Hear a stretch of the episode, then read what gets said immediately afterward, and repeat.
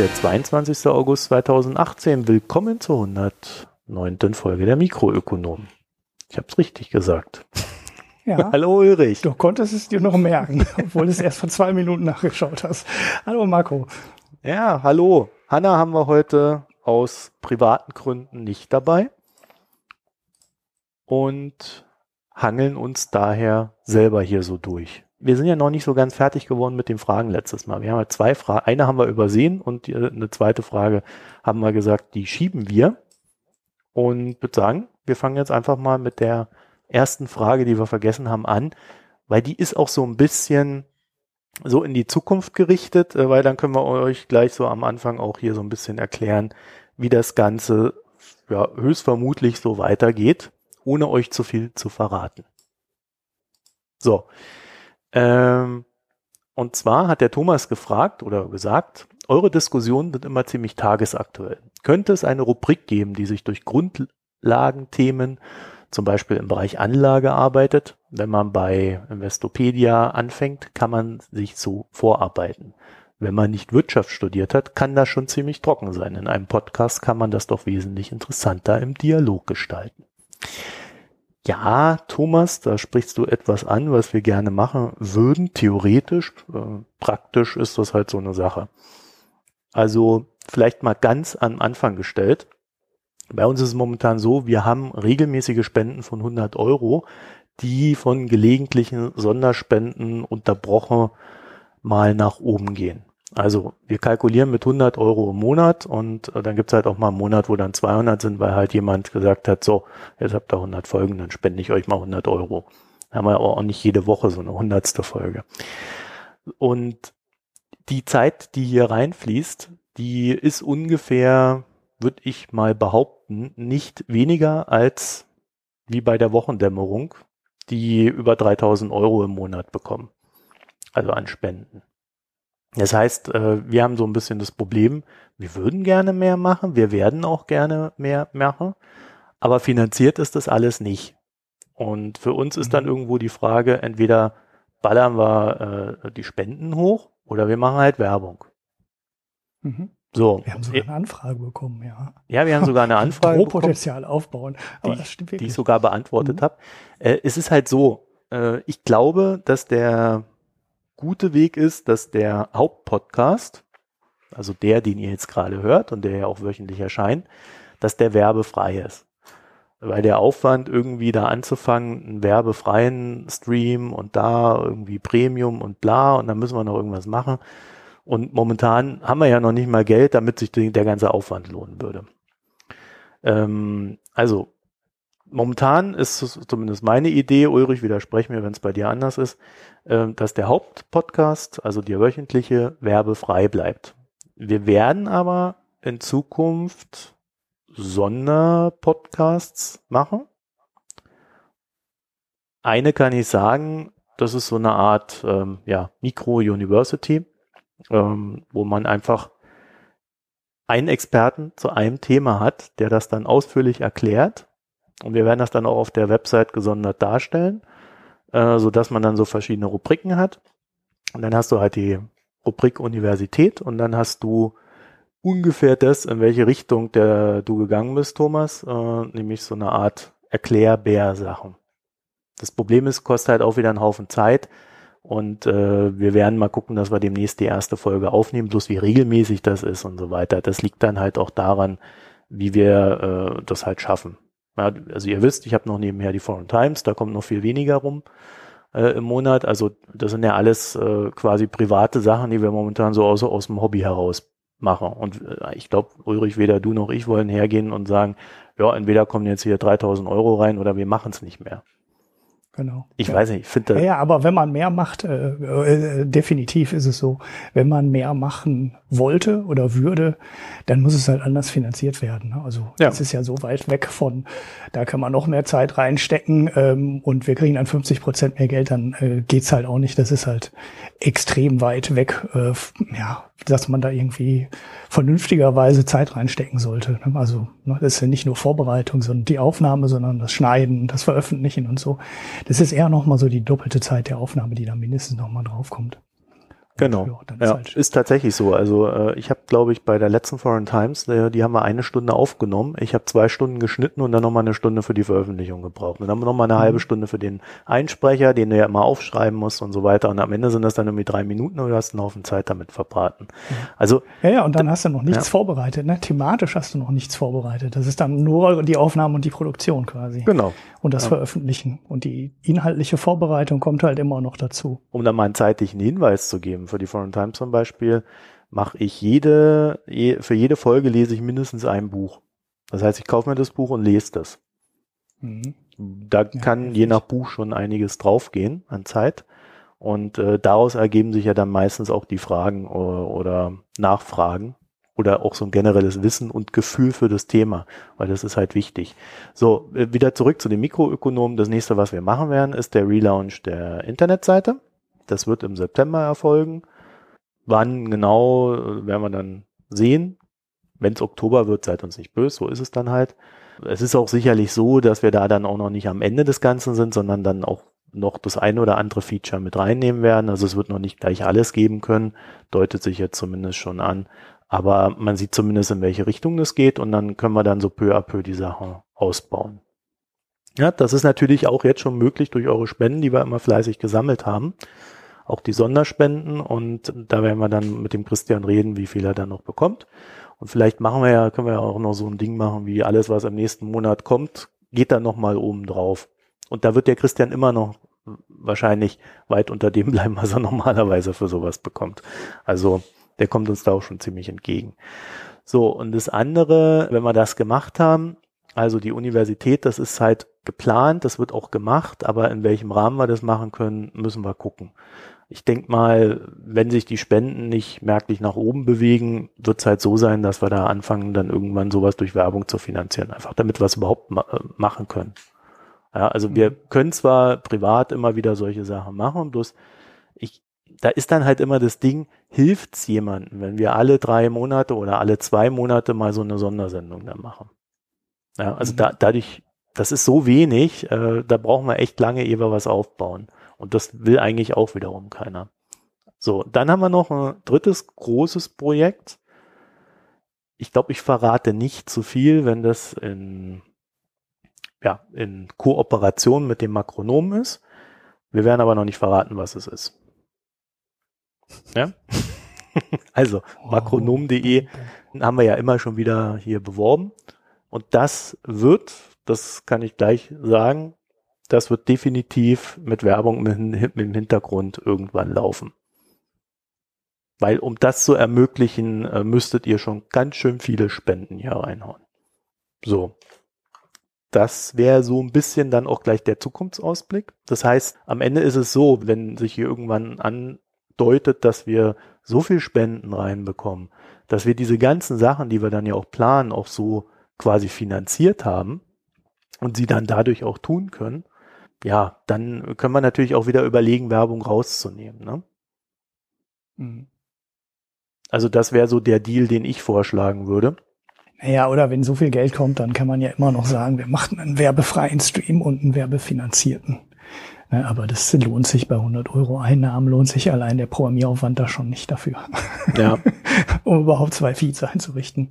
Ähm, aber wenn man auf einem anderen Niveau wäre, dann könnte man das ja auch nochmal anders durchdenken und dann wäre vielleicht da wirklich äh, ähm, denkbar für alle, die äh, mal irgendwas gespendet haben, die kommen halt sofort auf den Feed, der nix, äh, der ohne Werbung ist. Und ab dem Zeitpunkt hat alle, die so einen Dauerauftrag einrichten, und der Rest, der kriegt dann halt einen Werbespot eingeblendet oder einmal eine Sponsoransage durchgelesen. Das bringt dann auch keinen um.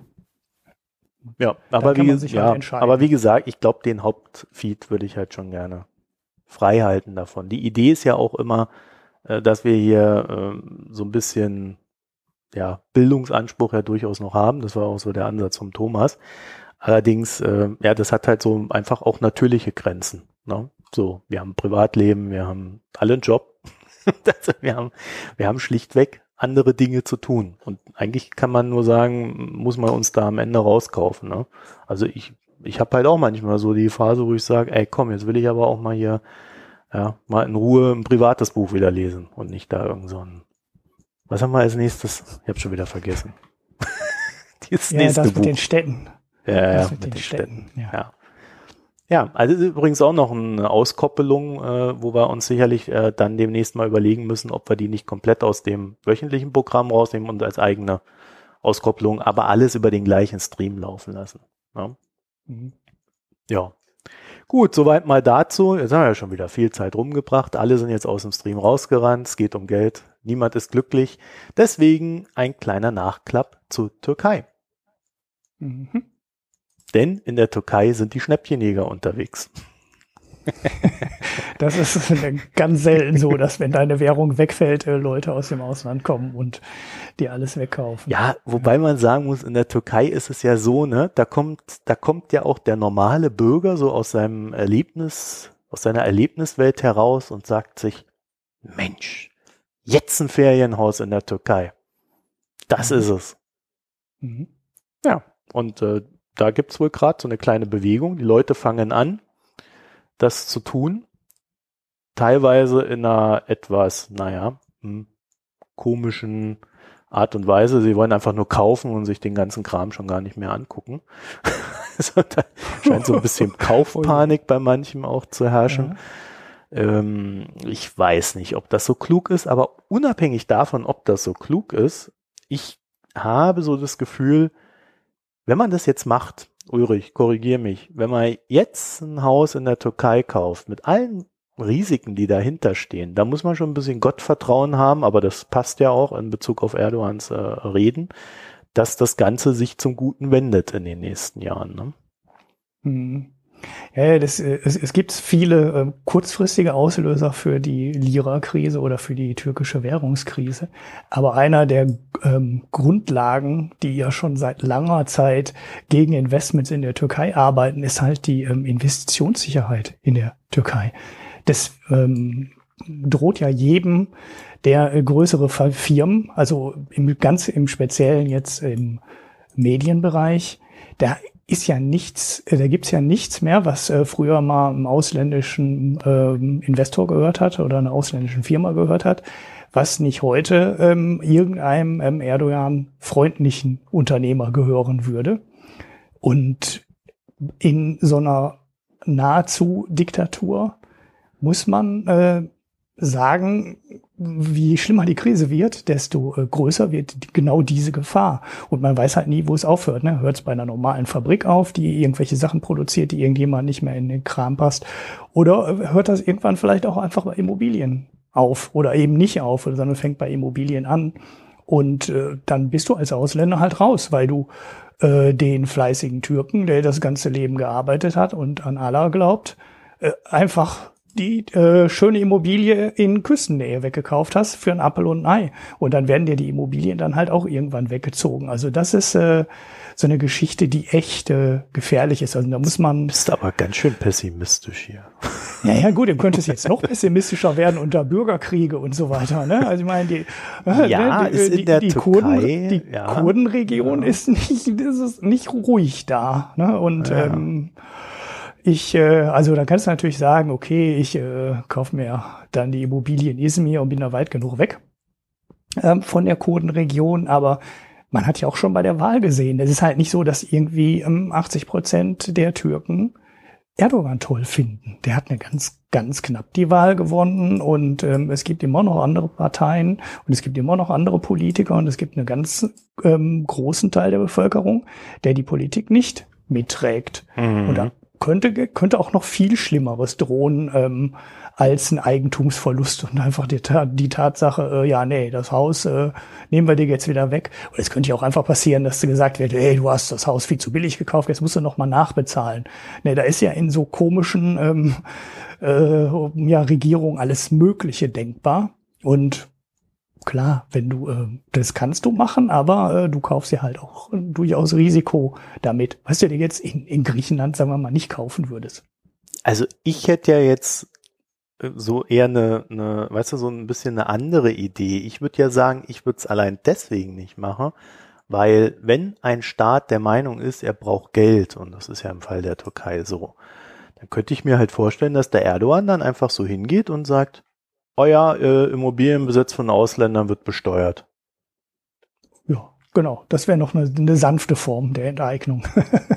die übliche halt. Ja, klar, kannst du auch machen, ja. Ne? also gar nicht mal die eigenen Bürger da so in Anspruch nehmen, sondern explizit der Ausländer.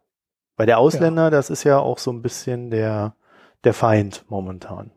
In allen Reden. Ja, sowas, sowas kann man ja auch clever machen. Man kann ja auch sagen, ähm, ihr müsst jetzt alle Immobiliensteuern bezahlen, aber ihr könnt die verrechnen mit euren anderen türkischen Steuern. Und dann zahlen die Türken die Steuern nicht, die Einheimischen. Und äh, die Ausländer zahlen sie, weil sie halt keine Verrechnungsmöglichkeit haben. Also da sind ja auch äh, schlaue Sachen äh, denkbar, die dann äh, mhm. ja, de facto zu einer Besteuerung nur der Ausländer führen. So eine Lkw-Steuer-Idee, wo auch die ausländischen Autofahrer die Lkw-Maut bezahlen müssen und die Deutschen das über die Kfz-Steuer teilweise wiederkommen. So Modelle sind ja auch denkbar. Ja, wenn, ja gut, das ist ja nochmal so ein spezielleres Thema. Ja.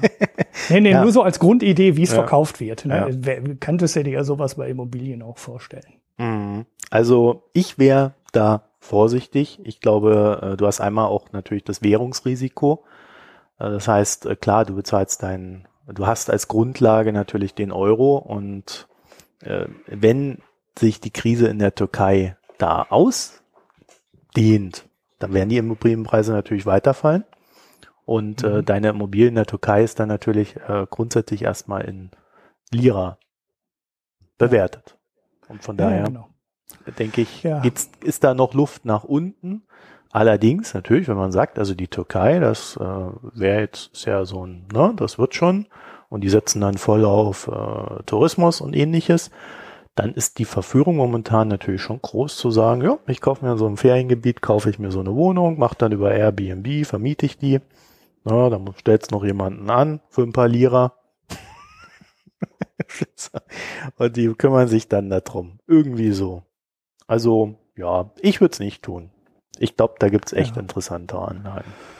Ja, und das äh, Risiko einer Rezession und äh, ja, eines Wirtschaftseinbruchs ist ja auch jetzt ganz offiziell auf dem, äh, ja, wie sagt man? Ähm, muss rausschneiden. Äh, ähm, das Risiko einer Rezession ist ja jetzt auch ähm, ja offiziell, kann man fast sagen, weil S&P hat ja das Rating gesenkt der Türkei noch eine Stufe tiefer in den Junk-Bereich. Ich glaube, wir sind jetzt vier Stufen unterhalb eines äh, Qualitätsinvestments.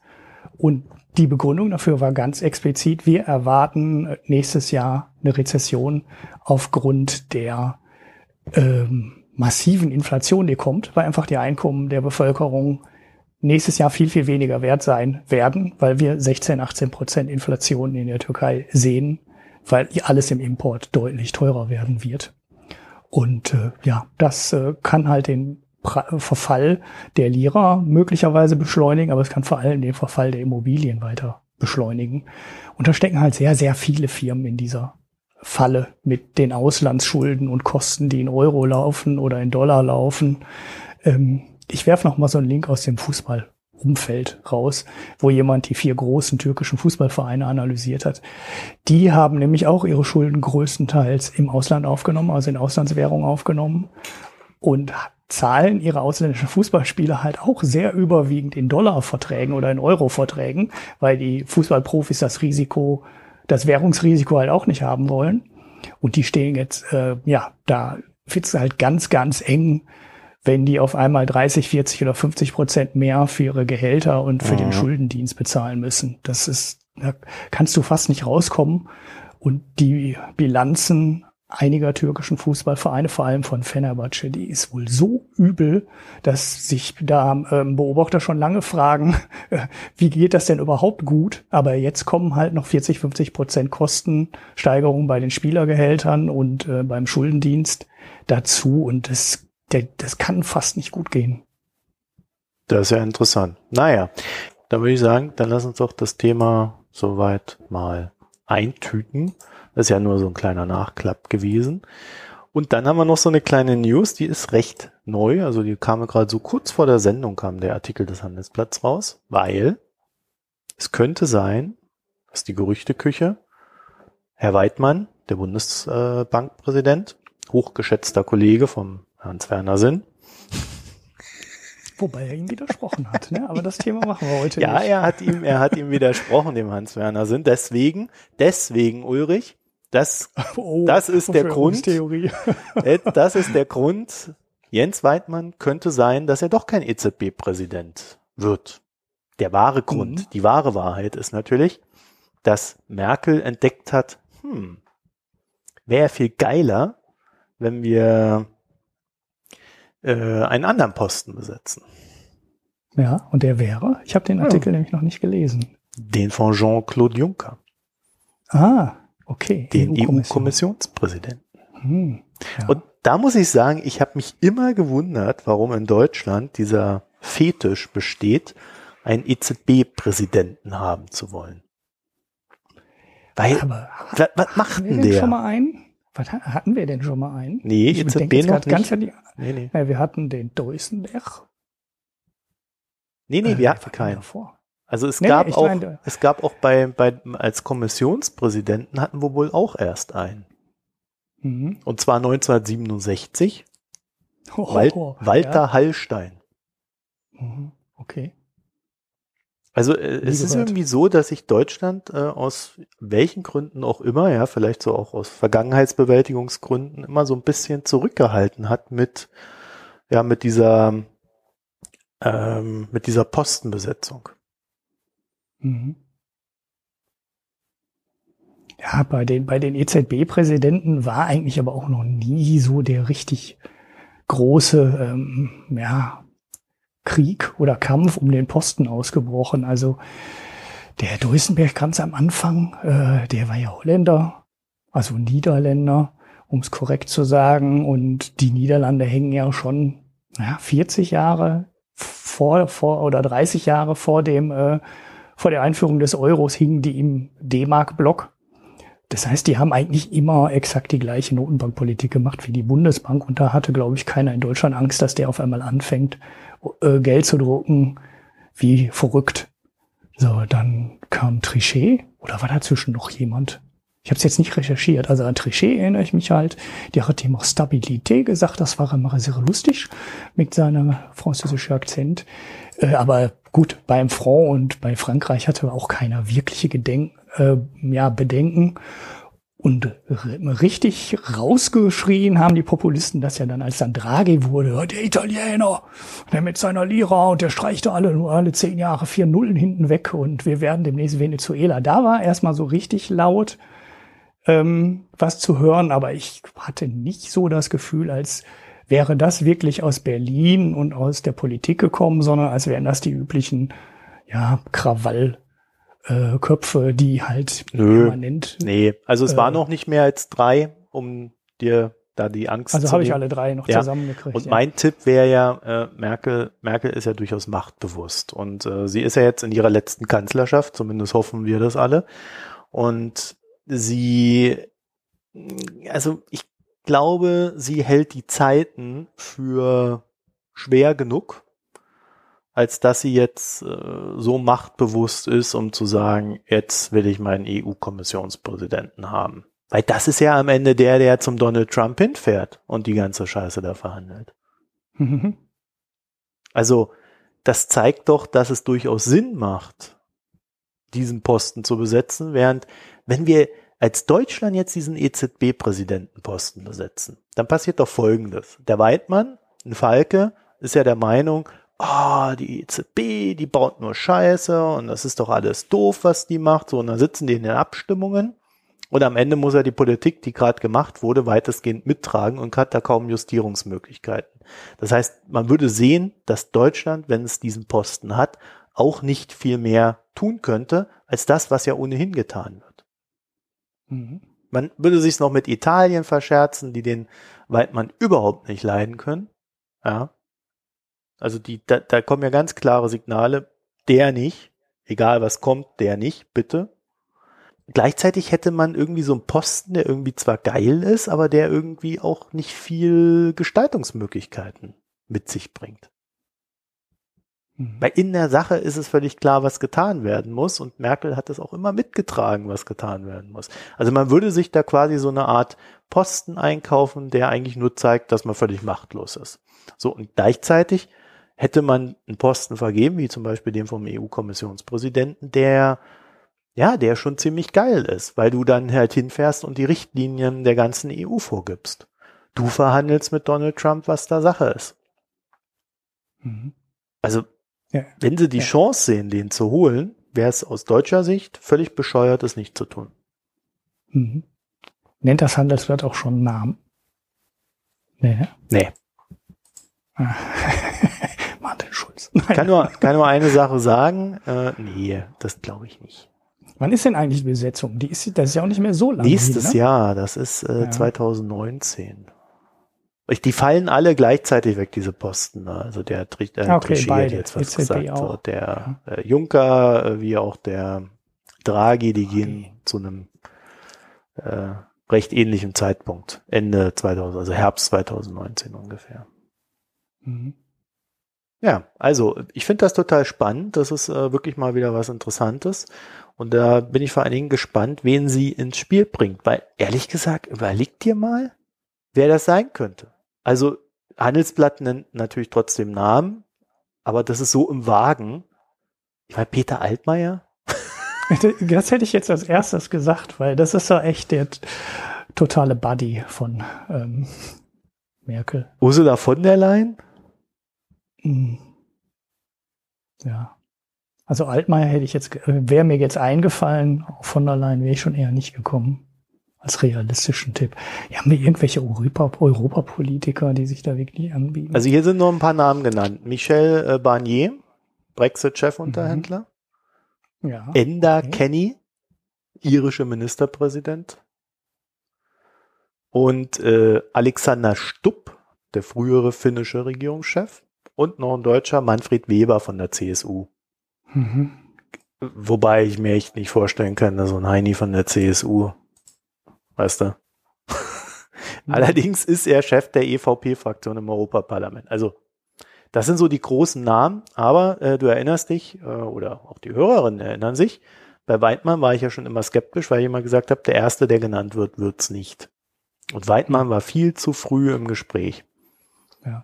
Ja, der wird oft verbrannt, der erste. Da können sich dann alle drauf einschießen und eigentlich stellst mhm. du schon im Hintergrund irgendjemand anders äh, vor oder fragst, äh, wer könnte denn da in Frage kommen, wenn ihr den nicht wollt. Und dann hast du auch ähm, vielleicht viel eher schon einen Kandidaten, der auf einen Kompromiss gebaut ist.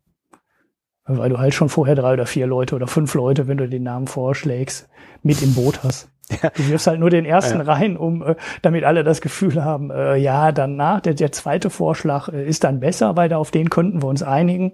Und äh, ja, dann wird's halt auch einfacher, den durchzusetzen, als wenn du so blind den Namen reinwirfst. Und bei Weidmann hatte ich schon das Gefühl, dass der Name, ne, man weiß es nicht, sowas wird ja alles im Hintergrund ausgekaspert, aber da hatte ich nicht das Gefühl, dass es abgesprochen war mit irgendjemand anderem. Also laut Handelsblatt hat da Merkel auf alle Fälle zugesagt, dass er es tun würde. Also es gab wohl diese Gespräche und bloß ehrlich, wenn ich mir hier diese, diese Indikatoren, die das Handelsblatt hier für Altmaier auffährt, durchlese, das sind dann so Sachen wie, er hat sein Ministerium nicht sehr stark umgebaut, was auf eine freudige Reiseaktivität weisen lässt. Und, und er war, als er Finanzminister war, ist er in Brüssel keiner Kamera aus dem Weg gegangen und hat im perfekten Niederländisch und Englisch seine Interviews absolviert. Ja, okay. Ich weiß nicht. Also, also ich, äh, nee, also ich sehe das nicht. Also für mich ist Altmaier so ein Typ, der ist eine gute Nummer zwei. Weißt mhm. du? Ja, und ja. da müsste er Nummer eins sein. Mhm. Und das sehe ich bei dem nicht. Ja. Und der ist jetzt wieder hey, der erste in, Hauptkandidat scheinbar, ne? Ja, also. aber geh, geh, mal davon aus, dass jemand aus dem Ausland wird, also so eine, so eine Deusenberg-Nummer, ne? wo, wo, das, wo der nicht deutsch ist, aber deutsch denkt. Das sage ich jetzt mal so ganz platt. Ne? So äh, jemand aus dem Nordeuro-Bereich, so zum Beispiel. Ne? Und wenn du jetzt diese Unterscheidung noch machen möchtest, dann mhm. muss er ja nicht unbedingt deutsch sein. Das reicht ja, wenn er deutsch denkt. Da könnte ja auch Österreich wieder in Frage kommen. Oder nee, Frankreich kommt wieder in Frage. Nicht nach der Oder Geschichte mit Putin. Nicht ja, okay, nach dem die, Kniefall. Das war die aus, aber die, die Notenbank ist ja unabhängig. Ne? Ach so, du meinst die äh, Notenbank. Wir waren ja jetzt hier bei, bei ja, Kommissionspräsident. Ja, okay. Ach ja. so, Notenbank. Ja, das, äh, da gibt's ja genug Kandidaten. Also da werden sich doch alle freuen. Aber das würde ja. ich abwarten. Also ich bin ja nicht so ein Freund dieser Spekulationen, die dann immer so durchgehen, weil das so, äh, ich finde, das ist immer wenig greifbar, zumindest für mich. Ja. Mhm. Und Altmaier, ehrlich, ich kann mir das nicht vorstellen. Das ist nee, der. Der hat irgendwie nicht das Format so in meiner Auffassung. Aber gut, das heißt im Ende nichts. Ja.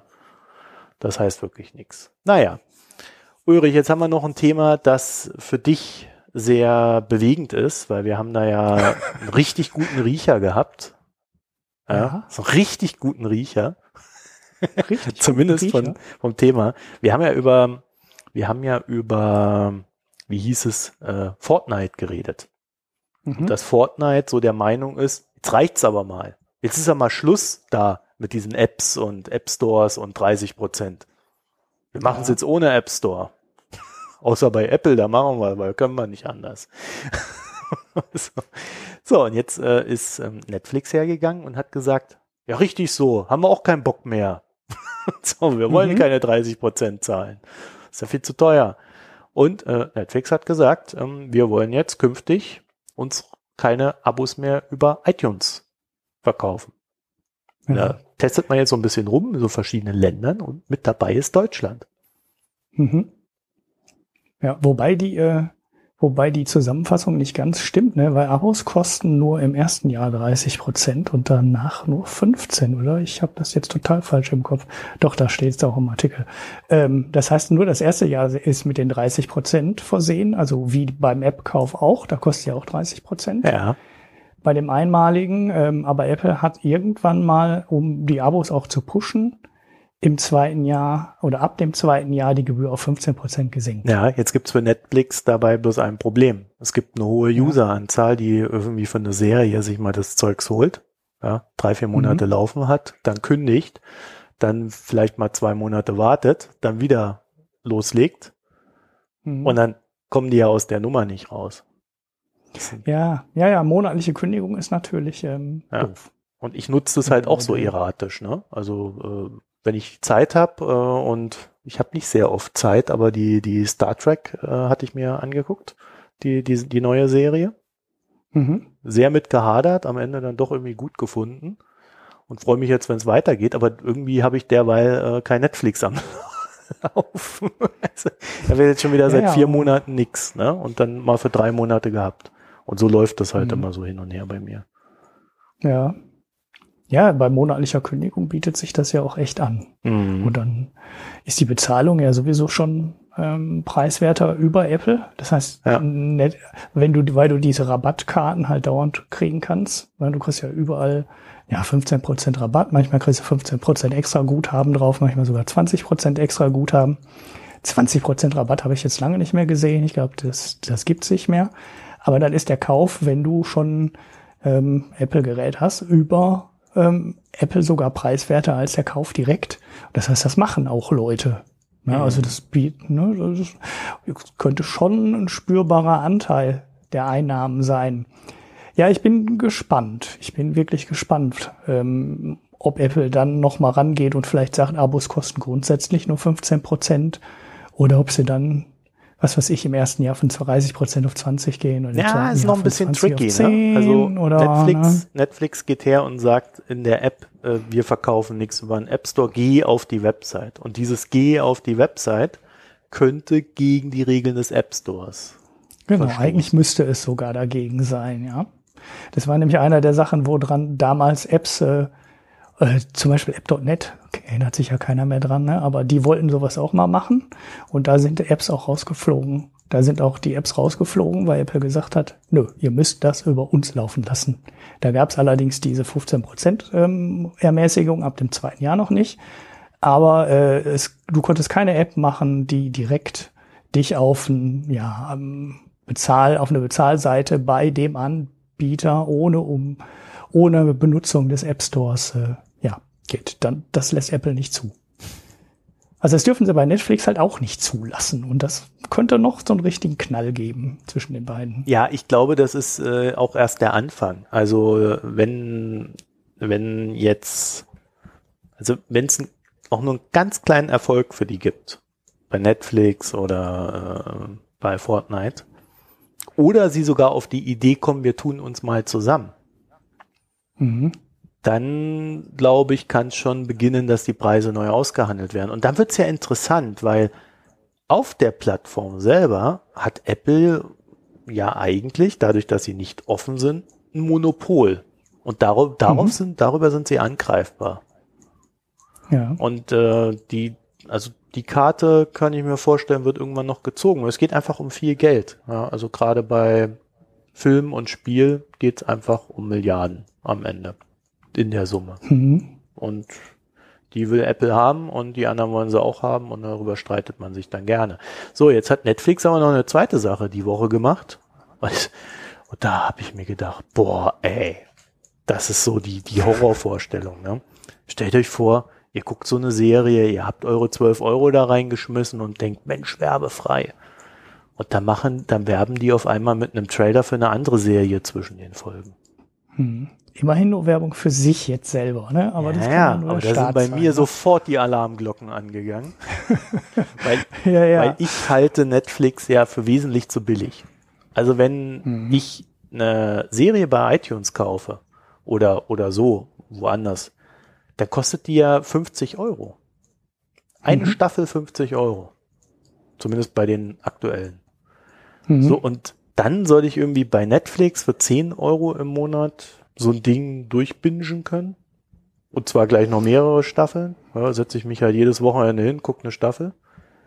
Das finde ich schon echt hart. Und mein Tipp ist eher so, dass die Preise sich dann so Richtung 20 Euro bewegen werden, auch weil Netflix und alle anderen hohe Investitionskosten haben in die Filme, mit denen sie sich ja jetzt von den anderen jeweils wieder absetzen wollen. Oder Serien oder Dokus. Und es könnte sein, dass es dann am Ende darauf hinausläuft, dass du vielleicht die Wahl hast. Ja, ich zahle 20 Euro oder ich zahle 15 Euro. Und die 15 Euro sind dann halt mit Werbung dazwischen. Hm. Ja. Ja, ich gehe auch davon aus, dass Netflix auf sich teurer wird. Also wenn man sich die Bilanz anschaut, wir haben das ja schon mal in irgendeiner alten Folge gemacht, so ansatzweise. Hm. Da war es ja, äh, das ist ja nicht besser geworden. Ne? Also die Schulden, die die hart in der Bilanz stehen haben, sind gestiegen. Die Zahlungsverpflichtungen aus äh, kommenden Serienproduktionen sind nochmal massiv gestiegen. Und ich habe es jetzt nicht genau im Kopf, aber ich glaube, die schieben irgendwie 20 Milliarden Schulden schon vor sich her. Es ist für so eine relativ kleine Firma doch eine ganze Menge, vor allem weil sie auch nicht wirklich viel Geld verdienen. Das, das heißt, das Modell bei denen ist immer noch Wachstum. Und zwar ganz klar Wachstum. Du siehst es auch daran, wie die diese Familienaccounts verwalten. Also ich kenne ja zig Leute, die Netflix-Account haben. Also es kaufen sich halt alle Leute diesen Vierer-Account und äh, zumindest einer oder zwei davon wird dann halt an Nachbarn weitergegeben. Und dann ist es ja einfach nur noch äh, so unfassbar lächerlich billig, dass du ähm, fragst, wie können die denn da überhaupt von leben? Und ich gehe auch davon aus, dass sich das irgendwann mal ändert. Also wenn du das mit Sky vergleichst und die Daumenschrauben, die Sky anzieht, was die Lizenzierung angeht und wann du wo was benutzen kannst. Und dann musst du mhm. teilweise für die Nutzung auf dem iPad dazu bezahlen und du brauchst den Receiver. Und die stellen sich ja total an, dass da bloß keiner kostenlos Sky guckt. Bei Netflix ist das so völlig Latte. Du schießt dir diesen Familienaccount, hast vier Streams, dann hast du auch sofort das in HD. Ich glaube, das kostet 12 Euro im Monat, diese große Version, oder kostet es 15. So, aber wenn du das mit deinem Nachbarn teilst, dann stellst du den einmal im Quartal einen Kasten Bier vor die Türe und dann ist dein Anteil bezahlt. Ne? Und äh, das juckt niemanden, wo, wo das abgerufen wird und äh, wie das abgerufen wird und auf welchen Geräten und ob das irgendwie ähm, ja eine normale Nutzung innerhalb einer Familie ist oder nicht. Du darfst es natürlich nicht, aber ähm, das wird massiv gemacht. Und ja. ja. wenn du auf so Schnäppchenportalen bist, dann kannst du ja auch mit VPN im Ausland das abschließen, weil, weil das in Brasilien irgendwie nur drei Euro im Monat kostet und äh, das dann trotzdem das ganze Jahr in Deutschland benutzen. Äh, der äh, macht Netflix ja gar nichts, was die Überprüfung angeht. Und das machen die auch nur, weil die im Wachstumsmodus sind. Die wollen Kunden haben. Ja, Im Moment rechnen sie, ist die Kundenanzahl das Einzige, was die Börse interessiert. Das ist die Zahl, auf die die Börse schaut. Die schauen immer nur, wie, wie ist das Kundenwachstum ähm, in den USA? Äh, ist das, äh, ja, wächst es da weiter? Und vor allem, wie ist das Wachstum im Ausland? Weil da muss es noch viel stärker wachsen, weil die kriegen ja gerade halt erst gutes Internet und da sind sie ja halt auch eine ganze Zeit später gestartet. Da wird noch höheres Wachstum verlangt. das kann Netflix im Moment einlösen und ähm, dann ist Netflix alles andere offensichtlich auch ähm, egal. Die brauchen einfach nur neue Kunden und die wollen ihr Marktsegment da abstecken. Tja. Und weiter geht's mit Streaming. Denn auch bei Twitch, ja. ihr erinnert euch, die Streaming-Plattform für Gamer, gibt's Veränderungen. Also ich nutze ja auch Twitch, allerdings nicht, weil ich irgendwie geil drauf bin, meine Spiele zu streamen, sondern ich habe ja einen Amazon Prime Account und mit diesem Amazon Prime Account kriege ich auf Twitch Sp äh, Spiele geschenkt. Mhm. Jetzt ist es für jemanden wie ich, der irgendwie so Spiele ja irgendwie schon seit Jahrzehnten sammelt, äh, alle da in diesem Steam-Account reinschmeißt und äh, dann glücklich ist, äh, einfach so eine, so eine lästige Gewohnheit, dass er sich dann halt dort auch die Spiele sammelt, falls diese Plattform dann irgendwann mal groß wird, vor allem wenn ich sie kostenlos kriege. Weißt du? Falls Steam mal mhm. pleite geht, bin ich dann halt da und hab die ganzen Games. so. Aber das sind dann Amazon-Lizenzen, ne? Also sind, du kriegst keine ja, Keys für Steam, ne? Nee, nee, ich krieg die nur, also äh, Twitch hat mittlerweile so eine eigene Software, äh, die du dir runterlädst, runterladen kannst und äh, da kannst du dir dann äh, Spiele installieren. Also quasi wie Steam, nur mhm. mehr mit Fokus auf Streaming. Ja. Und äh, aber auch so, dass du jetzt Spiele kostenlos hast und dadurch natürlich auch mehr Interaktion auf die Plattform kommt. So, und Twitch hat jetzt angekündigt, dass sie eine Veränderung vornehmen. Bisher war es so, dass du mit deinem Amazon Prime Account, den du mit Twitch verknüpft hast, die Streams kostenlos sehen, äh, kostenlos sage ich schon, ohne Werbung sehen konntest. Mhm. Trotzdem haben aber diejenigen, die das Spiel gestreamt haben, was du geguckt hast, Geld bekommen. Also das mhm. Geld, was ja. eigentlich angefallen wäre für die Werbung. Also Amazon ist ja, da in Vorleistung ja, hat gegangen. Das ist eigene Kasse. Ja, okay. Mhm. Amazon ist aus der eigenen Kasse bezahlt. So, und jetzt gehen sie her und sagen, ja, künftig ist es so, eine Änderung wird gemacht, alles andere, alles andere bleibt. Also ihr kriegt weiterhin kostenlose Spiele und die Smileys und was da noch alles da in diesem Amazon Prime Ding dabei ist.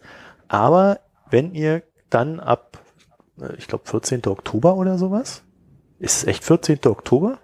Dann, dann ist das ja ziemlich genau zum Start von dem neuen Tomb Raider Spiel. Naja, da gibt es dann bestimmt viele Streams.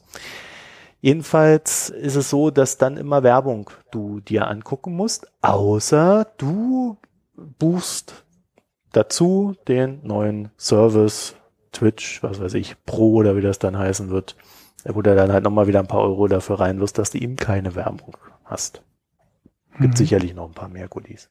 Also auch da entwickelt es sich so in Richtung, wir wollen mehr Geld. Ja, also 14. Mhm. September ist übrigens richtig. Gamescom Edition ist das heute, ne? heißt das so oder wie?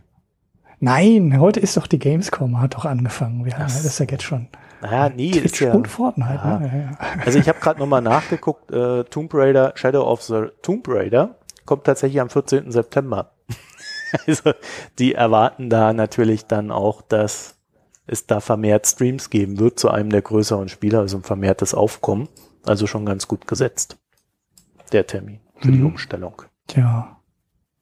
Ja, wir machen weiter mit Spielen, ne? Ja, nee, es ist, äh, es ist einfach so, dass halt überall versucht wird, Geld zu verdienen mittlerweile, ne? Also überall ja. da, wo du es kannst, wird versucht, die Einnahmen nach oben zu ballern und äh, es ist ja auch nicht verkehrt. Also auch hier glaube ich, ja, äh,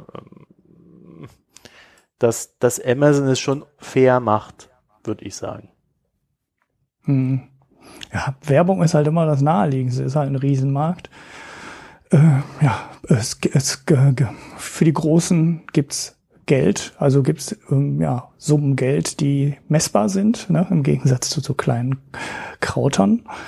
Die ähm, können halt richtig was draus generieren und es scheint die User ja auch nicht großartig zu stören. Mein YouTube ist ja jetzt auch, hat ja jetzt auch so eine, ich kauf mir ein werbefreies YouTube-Modell das YouTube Plus, da kommt ja noch anderes Zeug rein.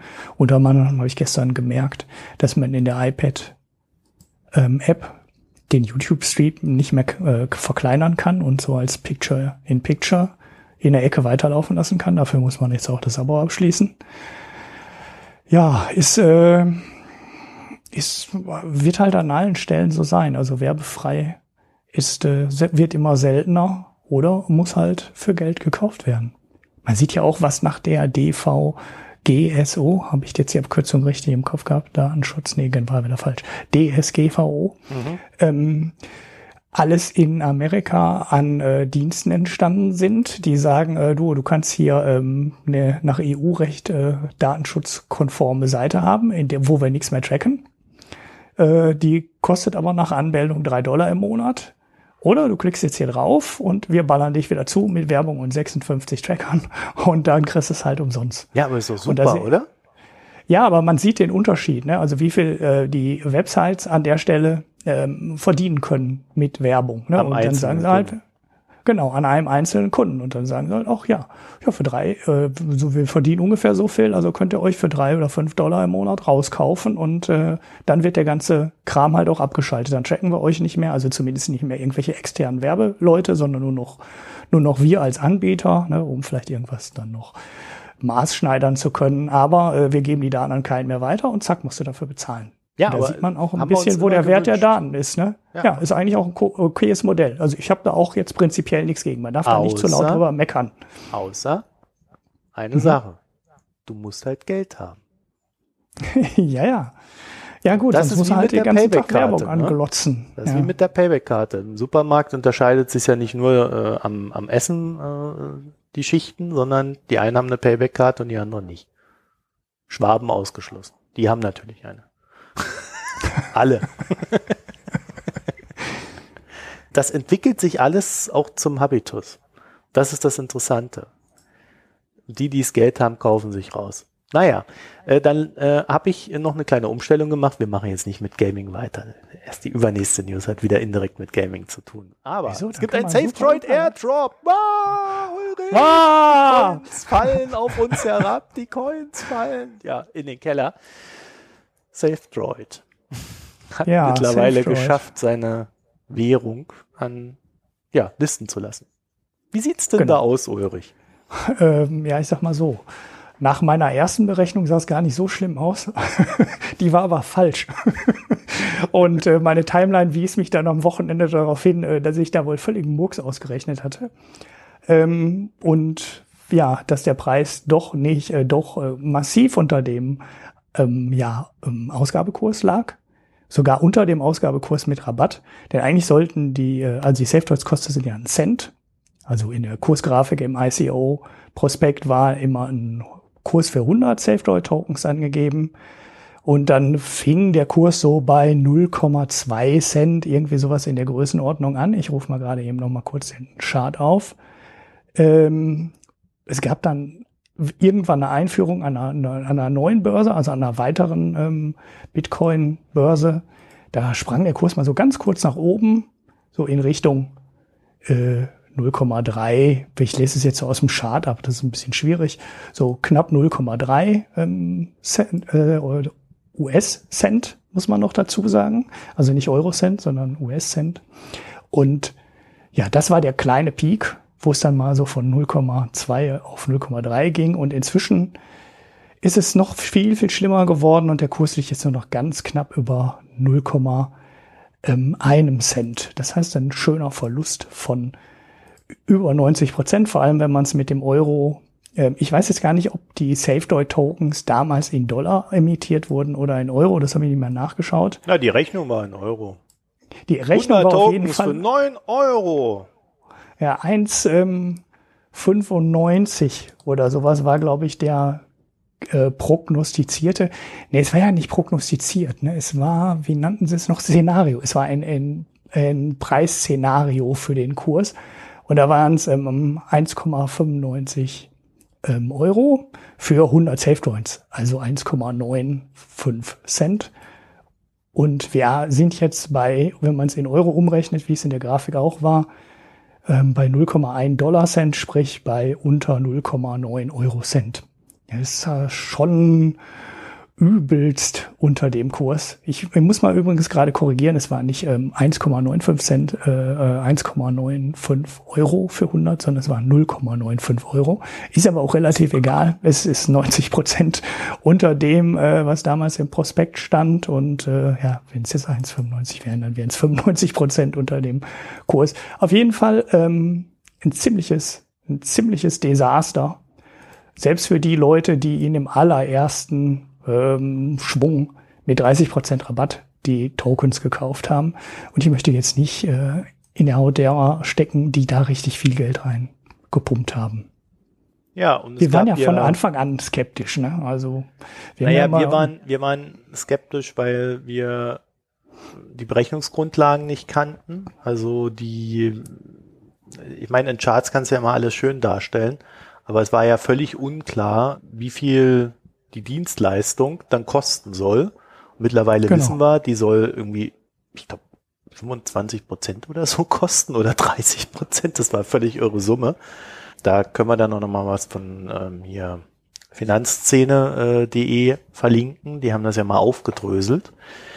Und also das Geschäftsmodell, was die da machen, das überzeugt mich halt von vorne und hinten nicht. Und entsprechend wird natürlich dann auch der Token gehandelt.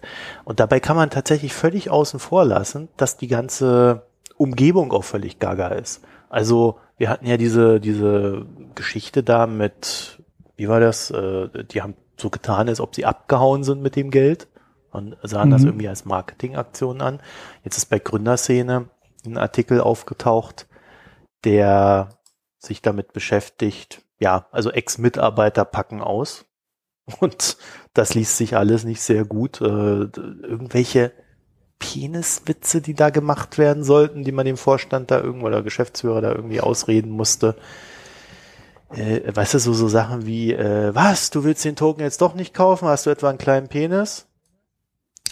Nee, nee, es ging, glaube ich, darum, äh, der, der Penis ist, glaube ich, das Symbol für, äh, also so der ähm, Stinkefinger. Ne? Dieser, das war ein ICO-Scam, das ist so quasi der virtuelle Stinkefinger, den man da zeigte. Ah, ja. Ich bin weg. Naja, äh, anstelle der ähm, And I'm Gone South Park, äh, des South Park Bilds, was sie da ja, benutzt dann, haben. Dann wird da berichtet, wie sie versuchen, da halt irgendwie die, die Krypto-Ad-Blockerei von Facebook äh, und Google zu umgehen und wie das dann immer wieder gescheitert ist. Also wieder halt richtig gepusht, gepusht, gepusht, wie so ein, ja, äh, äh, außerbörslicher Graumarkt irgendwas Ding. Also mhm. wenn das, was in dem Artikel steht, der auf Aussagen von ehemaligen Mitarbeitern beruht, zwar mehrere Quellen, aber äh, im Zweifelsfall halt ist es erstmal eine journalistische, keine gerichtsfeste Arbeit, äh, da muss man einfach sagen, ja, da ist jemand völlig durchgedreht.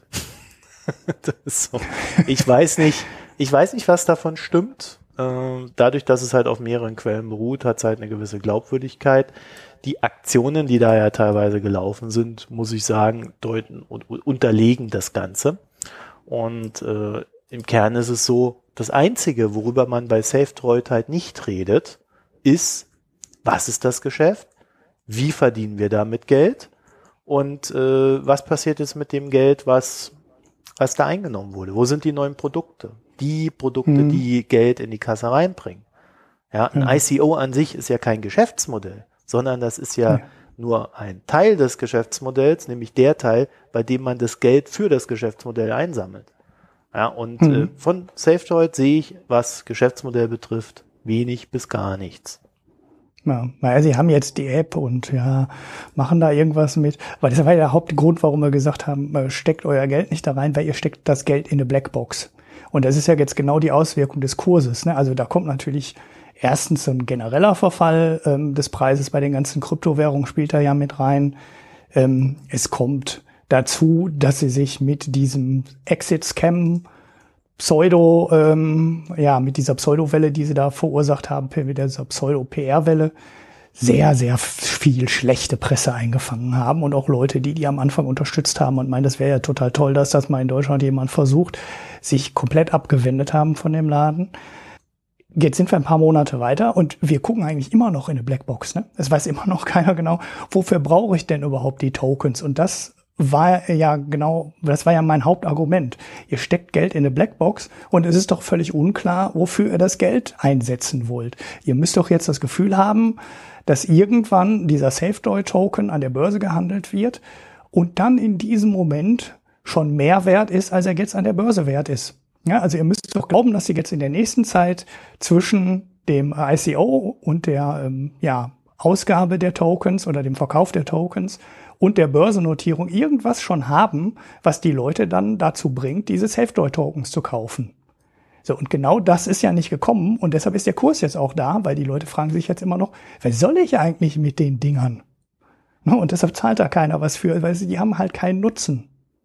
Naja, und das ist das ganz Leute große Problem. Raus, ne? Also äh, ja, genau, da sieht ja keiner den Nutzen. Jetzt, und da kommt jetzt noch natürlich ein anderes Ding äh, zum Laufen. Die machen ja ständig, äh, und, und daher kam jetzt so mein, mein anfänglicher Witz, äh, SafeDroid Airdrops und versuchen irgendwie äh, da diese Tokens unter das Volk zu bringen was wir hier, glaube ich, beide auch nicht so ganz verstehen, weil ja eigentlich sollten diese Tokens nach dem ICO eingestampft werden, zumindest wurde das so vermittelt. Die, aber irgendwie gab es dann wohl noch so eine Fußnote, dass man äh, irgendwie welche zurückhalten kann für irgendwelche Werbeaktionen.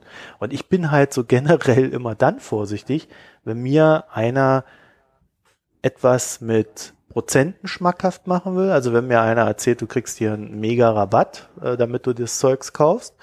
Und ich bin immer dann skeptisch, wenn bei, zum Beispiel bei so einem ICO, und das wurde hier auch exzessiv gemacht, irgendwelche äh, Referrals äh, laufen, dass du also irgendwie Werbung dafür machen kannst und dann kriegst du Tokens, also du bezahlst nicht dafür, sondern du setzt halt deine Öffentlichkeit dafür ein. Und was den Markt betrifft, heißt es ja, in dem Moment, wo das Ding gelistet wird, verkaufen diese Leute, weil die wollen ihr Cash mhm. sehen. So, jetzt ja. gab es in diesem Artikel da äh, so den, den Hinweis, dass ja teilweise sogar Gehälter mit Tokens gezahlt worden sind. ja, das erklärt dann die ähm, Mitarbeiterfluktuation. Naja, das vielleicht nicht nur die Mitarbeiterfluktuation, sondern ja. auch den Kurs, weil auch diese Leute verkaufen natürlich sofort. Und, ja, ja. und es erklärt natürlich auch, warum da so viel Geld eingenommen wurde, was natürlich die Frage aufwirft, wurde das wirklich eingenommen? Oder wurde es quasi damit schon ausgegeben? Ja, es stellt sich grundsätzlich die Frage, was hat denn jetzt äh, SafeDroid auf dem Konto liegen? Ne? Ja, also, genau. Also das wurde ja abgewickelt über, ja, aus einem anderen Grund noch. Ne? Also sind die ähm, hingegangen und haben die ähm, Tokens liegen lassen, die sie bekommen haben. Also du musstest ja Ethereum Tokens kaufen und darüber, also du hattest ja ganz viele Möglichkeiten, Geld einzuzahlen, aber eine waren halt über andere Kryptowährungen. Und wenn du über andere Kryptowährungen gekauft hast und SafeDroid hat jetzt diese Kryptowährung noch da liegen, dann äh, sitzen sie ja selber schon auf dem äh, ja, äh, Kursverlust, weil die ähm, Ethers und äh, was da möglicherweise alles eingezahlt wurde, hat in der Zeit auch massiv gefallen ist. Ne? Also ich weiß nicht, als der ICO war. Ich habe jetzt keine Ahnung ganz genau, aber da war doch Bitcoin noch bei 15.000 Dollar und jetzt sind wir bei 6.000 Dollar und Ethereum war wahrscheinlich bei 1.000 Dollar und ist heute irgendwie, weiß ich nicht, bei 300 oder 250, irgendwie sowas in der Größenordnung. Und wenn SafeDroid die Sachen behalten hat in Kryptowährungen, haben die auch ähm, nicht mehr ansatzweise 40 Millionen auf dem Konto liegen, 40 Millionen Dollar in Gegenwert auf dem Konto liegen, sondern sie haben, haben möglicherweise einen ganzen Haufen Kryptowährungen, die auch alle äh, 50, 60 oder 80 Prozent gefallen sind. Ja, das kommt dann zu deinem Punkt, den du gerade hattest, auch noch mhm. dazu, dass sie möglicherweise schon viele der Tokens ausgegeben haben, ja, für die Mitarbeiter zum Beispiel oder für Referral-Programme oder wofür auch immer. Wissen wir halt nicht. Ist halt ein intransparentes Ding. Womit wir dann bei dem zweiten Punkt der Blackbox wären. Ne? Wir wissen nicht, was der Nutzen des Dings ist und es ist halt auch alles ziemlich intransparent. Ne? Wir kriegen halt keinen Quartalsbericht von der Firma. Wir wissen nicht, was da jetzt los ist. Ja gut, wenn der dir denn überhaupt weiterhelfen würde, dieser Quartalsbericht. Ich kann an der Stelle vielleicht mal sagen, äh, was so, um mal einen Eindruck zu geben, was der Unterschied sein könnte. Ich habe heute so äh, in der Wirtschaftswoche so einen Artikel gefunden über die Gründer von Netflix und worin die anlegen. Das ist einfach nur so eine, die, die haben halt jetzt irgendwie einen Haufen Geld und investieren halt in andere Startups. Und ich habe mir diese Liste durchgeguckt und habe mir gedacht, egal ob das was wird oder nicht, weil Startup ist ja immer Risiko. Aber da ist kein mhm. einzige depperte Idee dabei. Also ich werde das mal verlinken. Das sind alles Sachen, wo ich sage, ja, das ist eine, das ist zumindest eine ziemlich kluge Idee, wie man Geld verdienen kann. Sowas kann man als Startup machen. Das ist, äh, es ist quasi ein interessantes Geschäftsmodell, ein gutes Geschäftsmodell, äh, wo etwas dahinter stecken kann, wenn die Leute das umsetzen und natürlich das entsprechende Quäntchen Glück haben bei dieser Umsetzung. Was ja meistens dann auch heißt, sie haben genug Geld, um sich in den Markt reinzukaufen. Mhm. Und das finde ich ist halt so der Unterschied, den man bei Startups machen muss wenn man, äh, vor allen Dingen, wenn man beginnt, darin zu investieren. Und wenn du so ein ICO mitmachst, investierst du ja noch nicht mal direkt in das Startup, sondern in ein Derivat des Startups.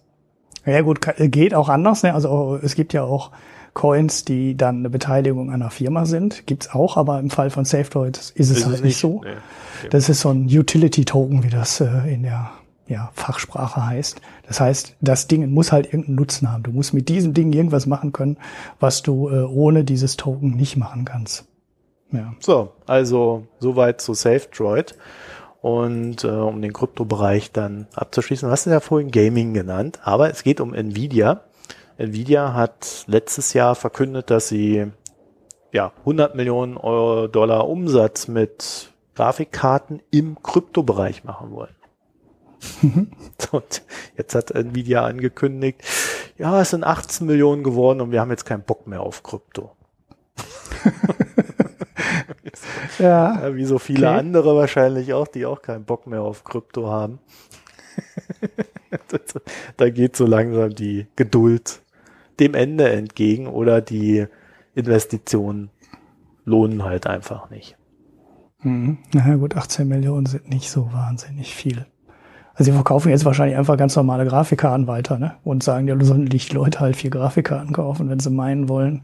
Und keine Spezialgrafikkarte mehr, ja, die zum Meinen gedacht ist und nicht mehr. Sie nennen es Anpassung der Strategie, aber irgendwie so, wie, worin die bestehen soll, keine Ahnung.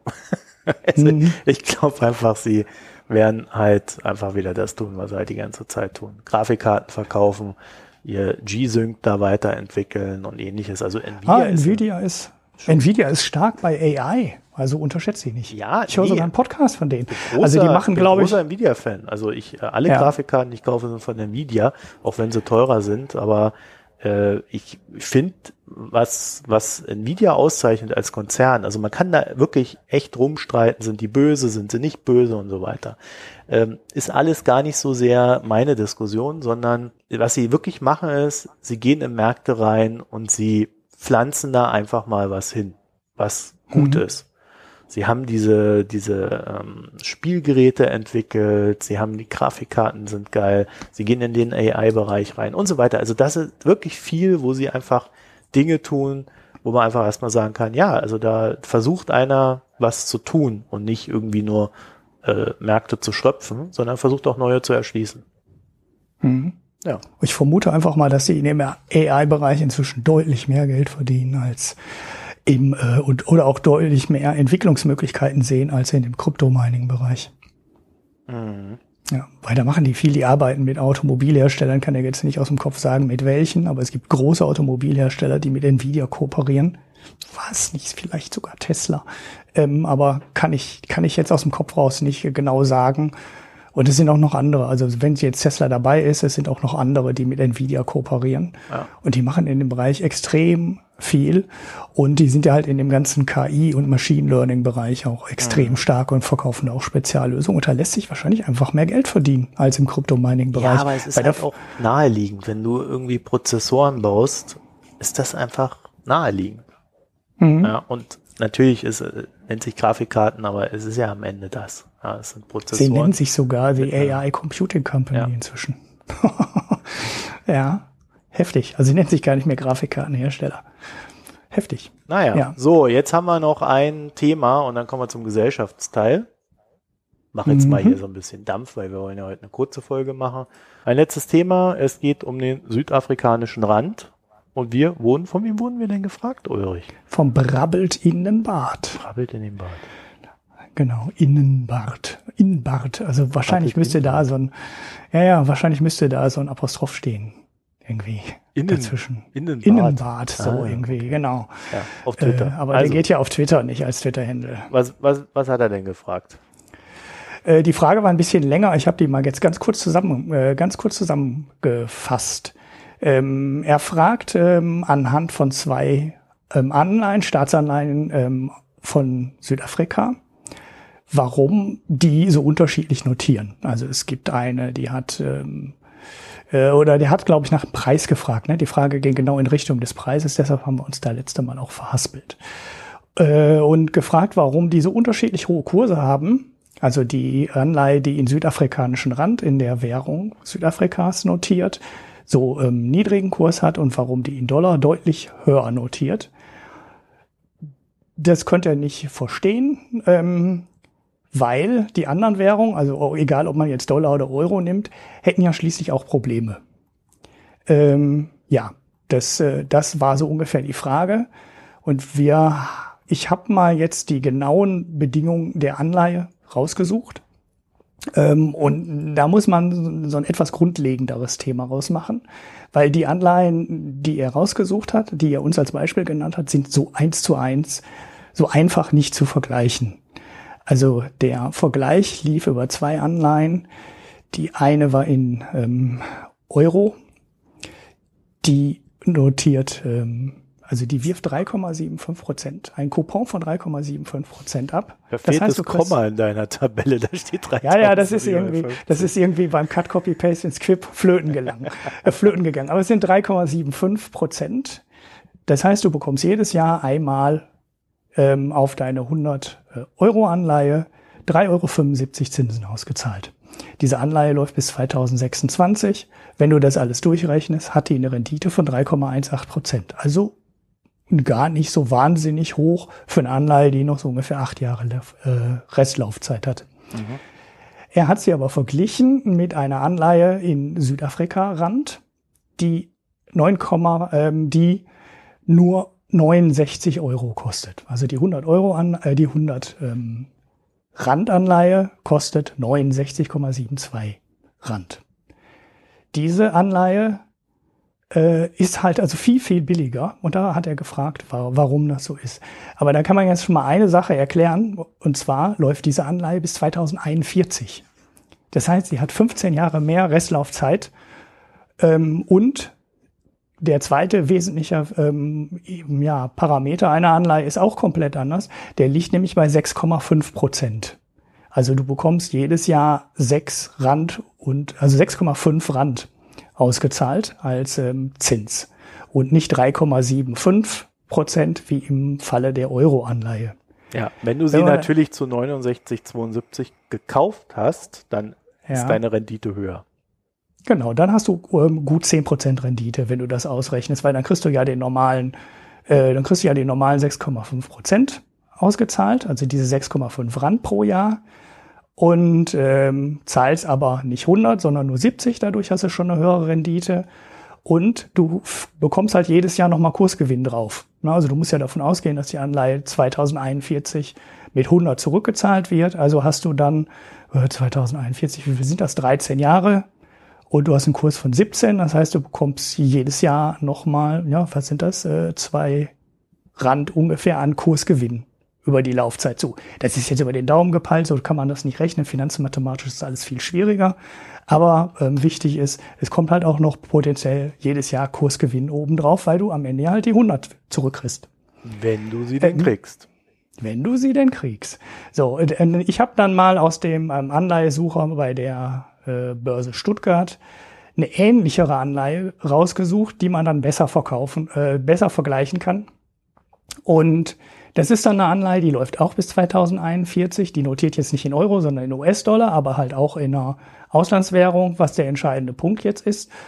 Ähm, wirft 6,25 Prozent ab, also 6 Rand 25 statt 6,5. Ne, und die eine Februar 2041, die andere März 41. Das heißt, sie sind ziemlich ähnlich. Und da sieht man dann auch schon, ähm, dass sich dann, der, Kurs ist dann 97,05 ne, und nicht mehr, ähm, äh, nicht mehr 104 und die Rendite ist dann 6,61 und nicht mehr 3,18. Ne, also wenn du die Anleihen mit einer relativ ähnlichen Laufzeit vergleichst, ist der Renditeunterschied nicht mehr 7 Prozentpunkte von 3, ein bisschen auf 10, ein bisschen, sondern von 6,6 auf 10, ein bisschen. Das heißt, der Unterschied ist schon ein ganzes Stückchen kleiner. Trotzdem ist das natürlich viel Geld. Ne? Also das, äh, ja, das sind äh, fast 3,5 Prozentpunkte. Und jetzt kann man sich mal überlegen, woher denn dieser Aufschlag der Randanleihe kommt. Ja, und äh, dann als erstes haben wir natürlich das Währungsrisiko. Jeder rechnet damit, dass der jeder. südafrikanische, ja, alle, nicht jeder, ne? also der Durchschnitt äh, der Anleger rechnet damit, dass der Rand halt weiterhin schwächer wird. Ja, man muss dazu sagen, Südafrika ist auch ein Land, was äh, viele Probleme hat. Die Hanna hätte uns jetzt noch ein paar Sachen dazu sagen können. Ich habe nur mitgekriegt, äh, das Rating ist halt auch im Junk-Bereich, ähm, auch schon seit einiger Zeit. Ähm, ja, das ist halt kein, äh, kein Also sehr viel Korruption herrscht dort. Äh, ich habe ja, glaube ich, nicht sogar, ach ja, das habe ich erzählt, als wir darüber gesprochen haben, was wir dann aber rausgeschnitten haben. Ne? Mhm. Äh, ich habe ich hab just äh, einen Tag vorher mit jemandem aus Südafrika gesprochen gehabt und der hat mir erzählt, dass zum Beispiel der Staat Südafrika seinen Bürgern, wenn sie kein Obdach haben, äh, Häuser zur Verfügung stellt. Ja, oder also Häuser mit Wohnungen und das Problem an den Dingern ist, die sind so schlecht gebaut, so billig, die krachen nach zwei, drei Jahren zusammen. Deswegen leben viele Leute lieber in ihren Blechhütten weiterhin, äh, wo sie dann auch mal was ab äh, nachbessern können und so weiter, weil sie Angst haben, dass sie in den Dingern sterben, die vom Staat kommen. Mhm. Ja, und alles solche Sachen. Also äh, der äh, Suma hieß da, glaube ich, der Präsident, äh, der der letzte, nicht der aktuelle, äh, der hat da äh, eine ziemliche Vetternwirtschaft aufgebaut, sich ziemlich bedient, äh, auch ein paar sehr skurrile Sachen so rausgehauen. Und ähm, also das ist ein Land, bei dem der Markt, wie man es ja so schön sagt, davon ausgeht, dass er, dass es ähm, ja ein grundsätzliches Problem hat und dann kommen wir vielleicht auch nochmal wieder kurz zur Türkei. Dadurch, dass die Türkei ja jetzt in Schwierigkeiten geraten ist, äh, ist wieder so die Angst aufgekeimt, dass äh, Staaten, die vergleichbar sind mit der Türkei, wie zum Beispiel Südafrika, dann natürlich auch hinweggefegt werden, wenn es in der Türkei Probleme gibt. Ja? Also so klassische ein Entwicklungsstaat kippt, dann kippt auch der andere oder die mhm. anderen. Ja, da sehen wir auch bei allen Währungen, ne? also durch die Bank ja. weg. Es ist nicht überall so schlimm wie in der Türkei, aber Südafrika ran, Brasilien, Argentinien. Genau. Und dann gehst du als ähm, Anleger halt her und sagst, oh, da ist ein höheres Risiko, da muss ich meine Position zumindest mal reduzieren. Mhm. Und im Regelfall gibt es mehr Leute, die sagen, ich reduziere mein Risiko, als Leute, die sagen, ah, da ist eine tolle Chance. so. Ne? Mhm. 6% ja, Rendite, ja. toll, geil, will ich haben oder 10%. Ja, nee, nee, genau, die 10% müsste hätte So, und da vielleicht gleich noch der nächste Hinweis. Je länger die Laufzeit einer Anleihe ist, desto mehr sagt man natürlich, wenn man schon so ein generelles Risiko befürchtet, ja, da sollte man doch mal vorsichtiger sein. Also 2041, so lange halten die nicht durch. Vielleicht halten sie aber bis 2020 durch. Mhm. Ja, und dann sagst ja. du halt, okay, 2020 mache ich mit, ab 23 mache ich einen Cut, äh, da will ich gar nichts mehr haben, 23 finde ich die Rendite dann ganz angemessen und so weiter. Mhm. Ja, ja. Ja, gut, äh, dann haben wir das, das Währungsrisiko das, das setzt sich ja im Endeffekt aus allen möglichen Teilen zusammen. Ne? Also, ähm, naja, das spielt da mit so. rein, ne? Äh, dass genau. du, wenn, wenn so ein Staat unter Druck gerät, äh, wie die Türkei, dann fällt halt, wir haben es ja alle gesehen jetzt gerade, dann fällt natürlich der Wert der Währung, gerade gegenüber dem Dollar, gerade gegenüber dem Euro als starke Währungen. Und äh, du hast automatisch diese Verluste. Dann sagst du also, okay, hm, die Rendite 6,25 Prozent oder 6,61 Prozent bei der Anleihe. Ja, das ist ja ganz interessant. Aber ist dann US-Dollar? Ja, dann nehme ich die doch. Warum soll ich mich denn da mit der, mit der Rendite da, mit der, bei der äh, Randanleihe rumplagen? Also es ja. läuft immer ja, wieder auf das Gleiche hinaus. Ja, ja, ja, genau. Das sind 3,5 Prozent im Jahr, also 3,5 Prozentpunkte, die im Endeffekt der Rand abwerten darf. Wertet der stärker ab, ähm, dann zahlst du halt drauf mit der Randanleihe ist es, äh, wertet sie weniger ab über die gesamte Laufzeit, ähm, wäre es ein guter Kauf gewesen. Ist jetzt auch wieder nur über den Daumen gepeilt, sowas muss man finanzmathematisch schon mal sauber machen und dann ist es viel komplexer, aber zumindest so als Daumenregel. Ja, man sieht ja, in, in der Türkei so eine Währung kann auch schon mal in einer Woche 20 Prozent fallen. Ne? Und dann ist die extra Rendite, die du oben drauf gekriegt hast, äh, halt direkt für sechs Jahre innerhalb von einer Woche verdampft. Und es kann ja dann auch noch viel schlimmer werden. Mhm. Du hattest, als wir das letzte Woche besprochen haben, noch einen anderen Punkt da reingebracht, nämlich der des Risikos, der in den Bedingungen der Anleihe steckt.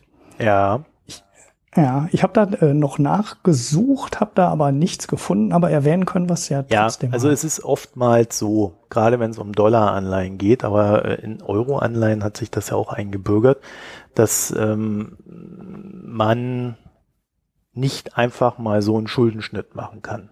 Also Südafrika kann, wenn es eine, Dollaranleihe ist, nicht einfach hergehen und sagen, ach ja, jetzt können wir, jetzt haben wir gerade Schwierigkeiten, jetzt äh, machen wir da einfach mal 50 Prozent äh, Schuldenschnitt und die Anleger, wir beschließen das, kriegen 50 Prozent und fertig. Das geht nicht so einfach in US-Dollar. Da gibt's dann Abstimmungen drüber und ähnliches, wo sowas durchaus auch möglich wird. Es ist dann aber im Regelfall immer so, dass dann die Banken und so weiter und die größeren Anleger überzeugt werden können, aber die Hedgefonds bestehen dann auf ihren 100 Prozent und klagen das im Regelfall auch vor Gericht ein. Also da gibt's ja eine ganze Industrie, wie man das auch immer wieder am Beispiel Argentinien sieht. Und es geht ja dann so weit, dass wenn die Gerichte sagen, ja, ihr habt recht, ihr müsst 100 Prozent bekommen, nicht 50 oder noch weniger, äh, dann also Argentinien wurde beispielsweise beim BIZ gesperrt, bei der Bank für internationalen Zahlungsausgleich, was quasi eine Abkapselung von den Finanzmärkten gleichkommt. Also mhm. das geht schon recht weit und ähm, das lässt sich viel leichter umgehen, nämlich durch einen politischen Beschluss bei einer Anleihe, die dann halt in Südafrika, ähm, die in Südafrika in dieser südafrikanischen Währung ausgegeben wurde. Mhm. Weil ja, die dann natürlich auch den Regeln des Landes unterliegt. Ja, ich dachte, das hängt eigentlich immer an dem Börsenplatz, an dem das Ding notiert wird. Also sobald du eine internationale Börsennotierung anstrebst, dann hältst du dich quasi an die Standardbedingungen, die so eine Anleihe hat. Dass es gar nicht unbedingt an der Währung hängt. Aber ehrlich gesagt weiß ich da auch viel zu wenig. Da müssten wir vielleicht mal in der Wetterau nachfragen. Vielleicht kann uns die, ist an dem Thema relativ nah dran. Unsere ja, also ich kenne das nur währungsbezogen äh, was ja. natürlich meistens dann auch mit dem Börsenplatz einhergeht.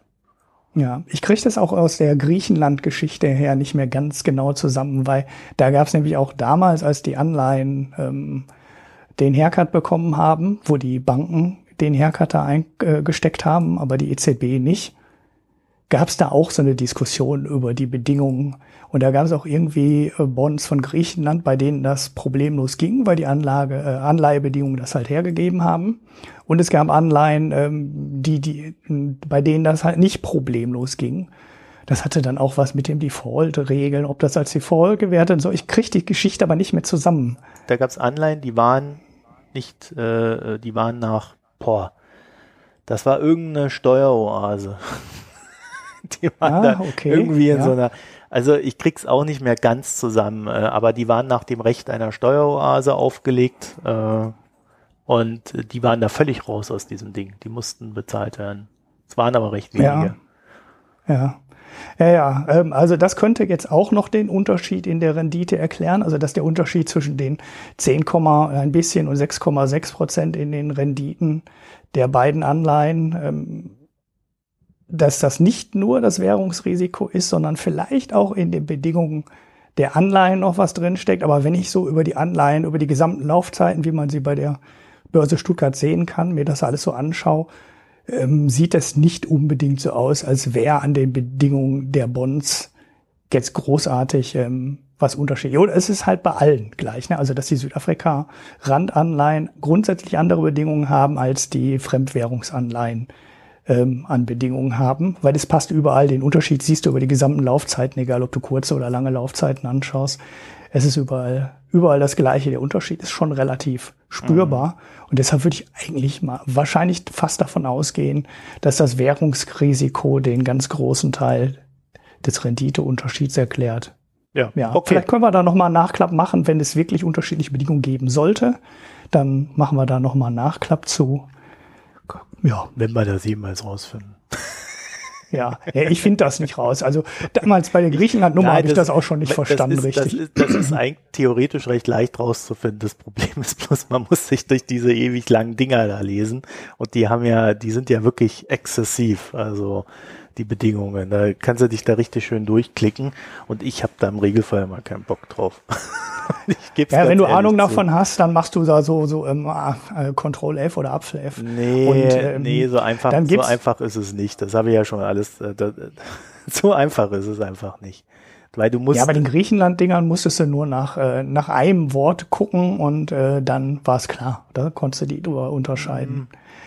Aber das ist alles sehr, sehr, sehr, sehr, sehr speziell, weil in dem Fall Griechenland weiß ich auch, dass das echt was gedauert hat, bis allen Leuten klar war, was da wie zu behandeln ist.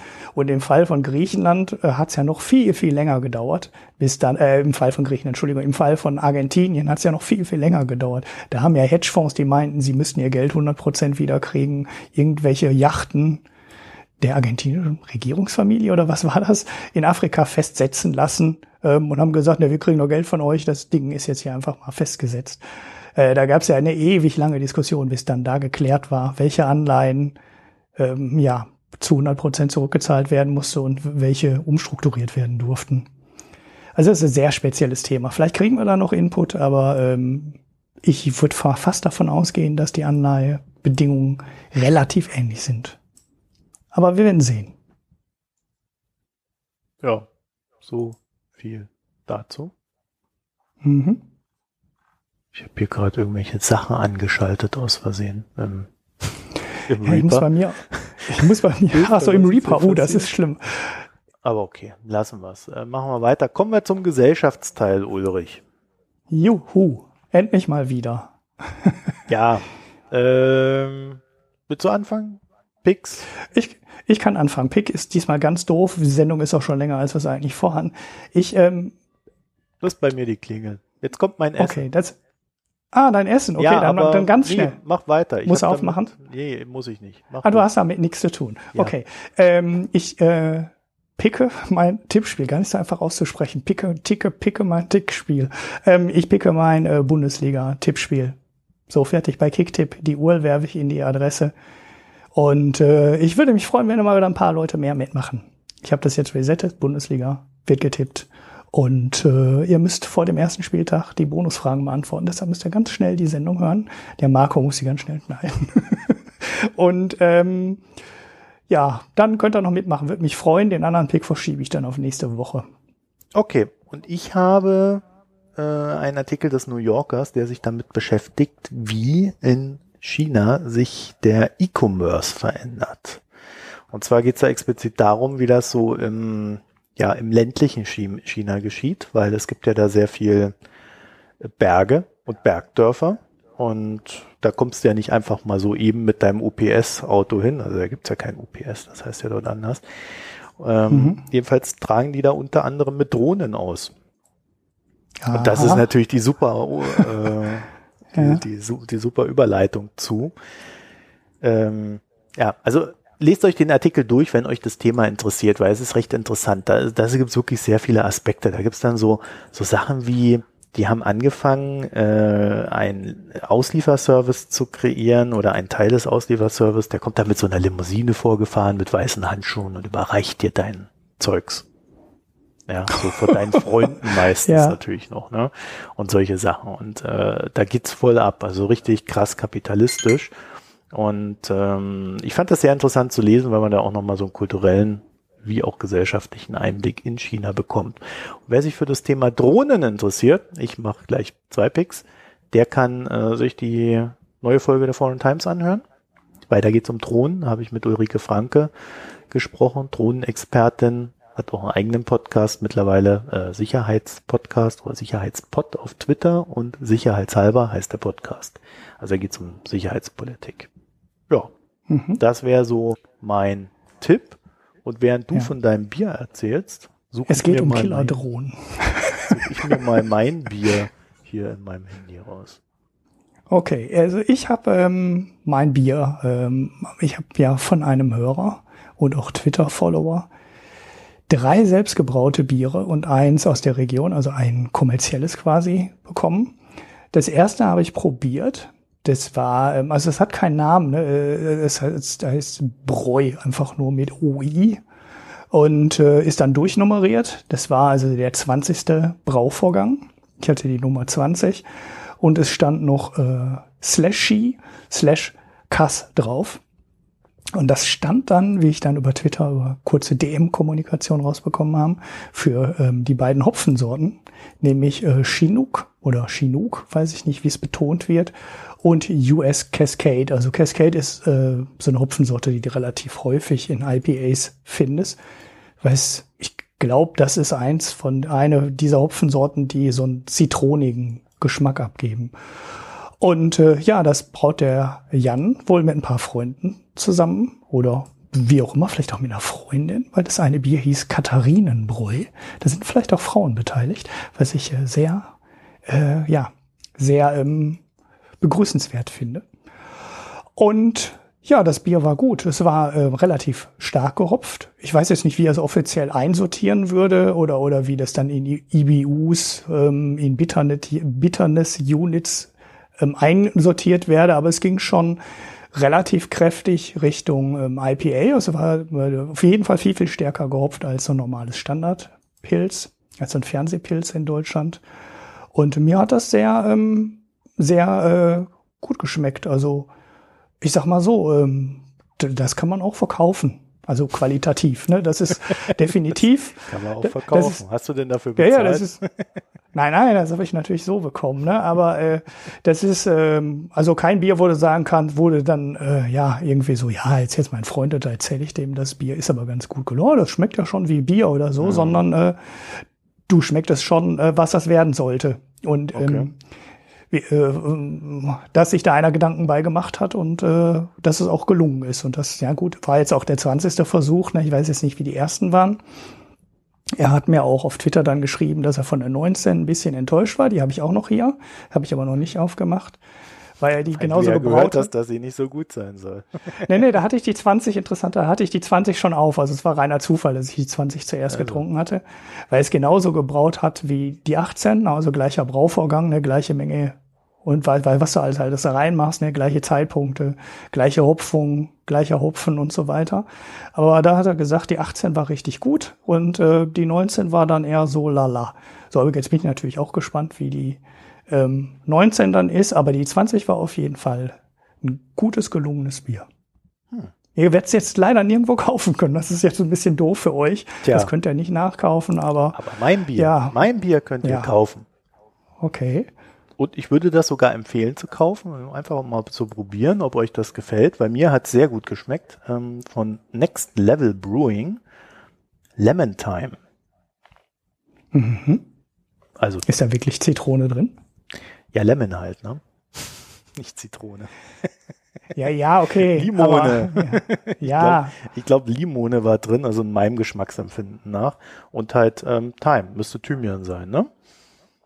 Ach so, ich hatte gedacht Time, also Zeit. So Nein, ne? ja, Feim, Limone Feim, Zeit. Ja. Feim nennt man es wahrscheinlich. Ja, ja, okay. Ja. Lemon Feim. Ja, mhm. also ähm, ja, äh, das war exzellent. Also das hat mir sehr gut geschmeckt, vor allen Dingen bei der Hitze so spritzig, frisch und puh. ja, sehr schön. Also auch nicht belastend, weißt du? Oftmals sind ja Biere immer so, so belastend. Ja, ja, finde ich eigentlich nicht. Sonst würde ich es ja nicht trinken. ja, ich weiß nicht, der Alkohol ist ja gerade so nicht so geil bei, bei Hitze, finde ich. Also der zieht, ja, ja, der macht mich dann immer so müde und zieht mich so runter und aber da von dem Ding äh, konnte ich so, konnte ich ein bisschen was trinken. Ohne dass ich äh, jetzt irgendwie sagen würde, ist schlecht. Oder hatte das runter. denn hatte das viel Alkohol? Also bei mir stand natürlich nichts drauf, weil es ja selbst gebraut war. Da ja. waren ja keine weiteren Angaben. Ne? Ich versuche gerade das rauszufinden, weil ich habe so fotografiert, dass ich das gar nicht äh, gesehen habe. Ja. Also das müsste doch hier auf der Herstellerseite dann auch so irgendwo stehen, oder nicht? Ja, der Alkoholgehalt steht eigentlich also immer zu, irgendwo. Also Zitrone, Thymian, ah, ist das doch Zitrone. Indischer Koriander mhm. und Meersalz sind so die Spezialzutaten. Salz. Aha. Ja, also das Salz habe ich noch echt gar nicht geschmeckt. Ja, also ja. ich hatte auch echt mehr so einen Limonengeschmack, muss ich sagen. Also das mit der Zitrone, weiß ich nicht. Haben sie gut kaschiert. Mhm. Ja. Ja, Zutaten, ja, diese, Wasser, also das irgendwie die Prozent steht. Ah, 4,9 Prozent, da steht ja ganz Oh ja, ganz normal, ja. Es geht dann so ein bisschen in die Richtung wie diese holländischen Witbiere oder belgischen. Die machen ja so ein Witbier, wo ich auch immer früher gedacht habe, das soll ein Weißbier sein. Hab's dann getrunken, hab gedacht, das ist doch kein Weißbier. Die Holländer können kein Bier brauen. Aber das ist einfach eine andere Art, Bier zu brauen. Und Koriander ist da eigentlich ziemlich standardmäßig drin und Zitrone wird auch sehr oft dazugegeben. Thymian ist dann eher ein bisschen ungewöhnlich. Und das sind eigentlich auch immer normal starke Biere, ne? also halt ne, so fünf, mhm. fünfeinhalb. Die sind dann auch nicht sonderlich stark. Ja, irgendwie noch Milchsäure zugesetzt.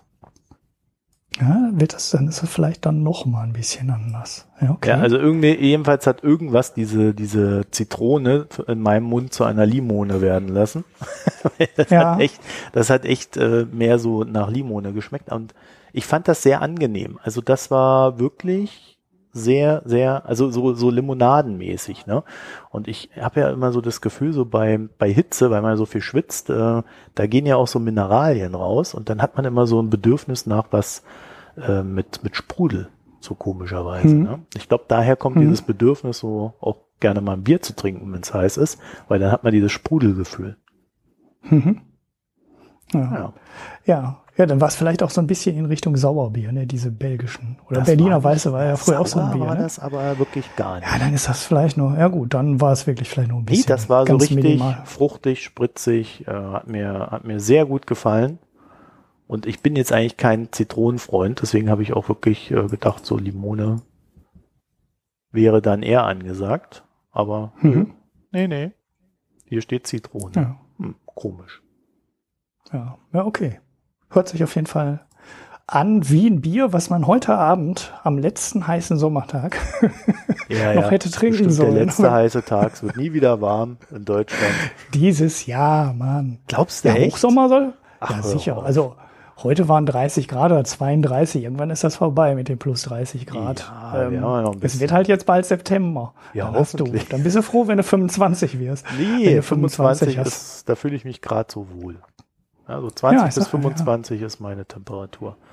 Ja, meine auch. 18 finde ich auch toll noch. Also, ja, so drunter wird's dann langsam kühl, aber ich, ich, bin ja mehr so kühl als warm. Ja. ja, man kann bei so einem Wetter halt jetzt noch rausgehen, ne? nach der Podcastaufnahme. Theoretisch und wenn sich noch raussetzen. Ja, dann kann ja, man das tun. Wenn man nicht, ich könnte das jetzt noch machen. Ich werde es jetzt auch machen. So, ja. das war ein schönes Schlusswort. In dem Sinne. Wir wünschen euch eine schöne Zeit. Bis bald und vergesst die Spenden nicht. Genau, grazie. Ja, oder die iTunes-Bewertung und diesen ganzen Kram. Alles, was da so gibt. Google, Google Play Dings-Bewertungen. Alles. Alles. Oder eins von beiden. Eine, eins von beiden reicht. Ja. Habt ihr Geld? Gebt uns Geld. Habt ihr Zeit? Macht Bewertungen. Dankeschön. bis bald. Tschüss. Ciao.